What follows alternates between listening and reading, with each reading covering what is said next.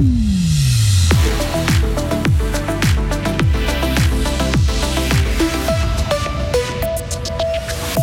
L'agriculteur gruérien qui avait tué deux personnes en 2020 est jugé aujourd'hui.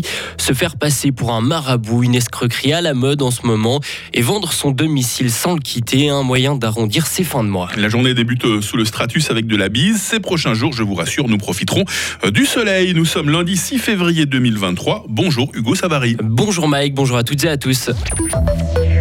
Le procès de l'agriculteur de Sorens débute aujourd'hui. Il est accusé, il est accusé d'avoir assassiné deux hommes en mars 2020. Une histoire de vente de tracteurs est à l'origine du drame. L'agriculteur avait empoché l'argent de la vente sans donner les véhicules en retour.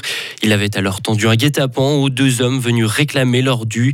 Le fribourgeois comparé pour double assassinat, atteinte à la paix des morts, escroquerie, abus de confiance et faux dans les titres. Attention aux arnaques de type marabout. La police cantonale fribourgeoise met en garde la population car le nombre de cas est en augmentation depuis l'été passé.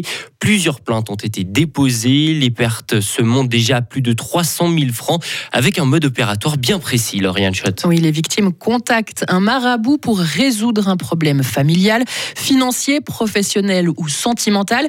Et pour mettre en confiance les victimes, l'arnaqueur leur propose un premier rendez-vous au cours duquel il leur explique qu'il a une solution à leur problème.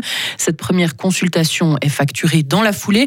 Par la suite, le soi-disant marabout manipule ses victimes en leur faisant croire différentes histoires pour leur soutirer d'importantes sommes d'argent, des montants qui seront utilisés pour le travail spirituel qui servira à résoudre tous leurs problèmes.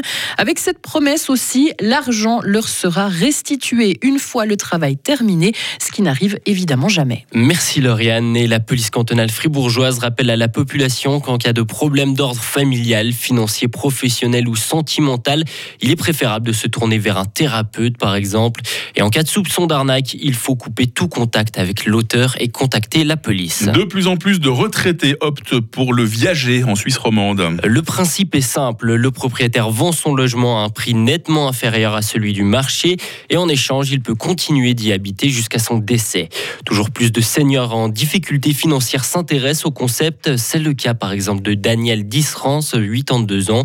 Avec son mari, ils ont vendu leur appartement d'Estavayer-le-Lac en Viager il y a un peu plus d'une année et ça ne la gêne pas qu'on spécule sur la date de son décès. Je suis très très positive. Je sais tout à fait qu'on va y passer un jour ou l'autre. Donc euh, c'est même un petit marché, je dirais qu'un petit côté ludique parce qu'en fait, on fait une espèce de petite spéculation, comme vous dites, là, mais en espérant qu'elle soit favorable pour nous. Mais donc on part sur ce principe-là en se disant bon, on est bien.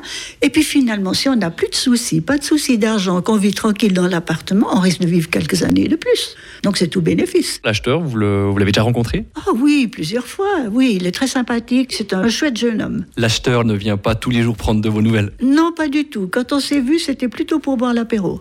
Dans notre éclairage ce matin, nous ferons plus ample connaissance avec Daniel Disran et son mari dans leur appartement vendu en Viager. L'initiative sur la protection de l'argent liquide devrait aboutir. Le mouvement de liberté suisse veut protéger les liquidités. L'initiative souhaite le maintien de la monnaie et des billets de banque dans notre pays. Le groupe a récolté plus de 157 000 signatures et plus de 111 000 ont déjà été validées. Il craint une numérisation intégrale de la monnaie. Un séisme de magnitude 7.8 a frappé la Turquie et la Syrie ce matin. Le tremblement de terre a touché la frontière de ces deux pays il y a un peu moins de 5 heures de temps. À l'heure actuelle, plus de 120 personnes ont perdu la vie et plusieurs centaines de blessés sont également à déplorer. C'est un procès fleuve qui s'ouvre aujourd'hui à Hong Kong, Hugo. Les autorités jugent 47 militants pro-démocratie, tous en cours des peines allant jusqu'à la prison à vie. Ce procès visant à briser la dissidence est le plus important à ce jour. Un petit groupe de manifestants s'est rassemblé devant le tribunal de Hong Kong pour dénoncer la répression. Joe Biden critiqué pour sa gestion de l'incident du ballon chinois. Les républicains l'ont jugé pas assez ferme. Selon eux, le président aurait dû faire abattre le ballon plus tôt. Le dispositif espion a été détruit samedi au-dessus de l'Atlantique. Joe Biden a qualifié l'incident de sans précédent et de provocation de la part de la Chine. Et enfin, supprimer un jour férié, c'est non. Les Danois ne le veulent pas. Des dizaines de milliers de personnes ont manifesté manifester contre ce projet du gouvernement. Les dirigeants du pays souhaitent supprimer cette fête afin de faire des économies. L'argent généré servirait à augmenter le budget de la défense, volonté motivée notamment par la guerre en Ukraine. Oh, bah, c'est bien de travailler, mais il faut savoir se reposer un petit peu quand même, Hugo. Vous êtes d'accord hein Exactement. supprimer les jours de congé, c'est pas. Ah non, non, non, non, s'il vous plaît, là. J'espère que notre direction nous fera jamais ça. hein. je l'espère, je l'imagine. Rendez-vous à 7h30 pour la suite du fil info.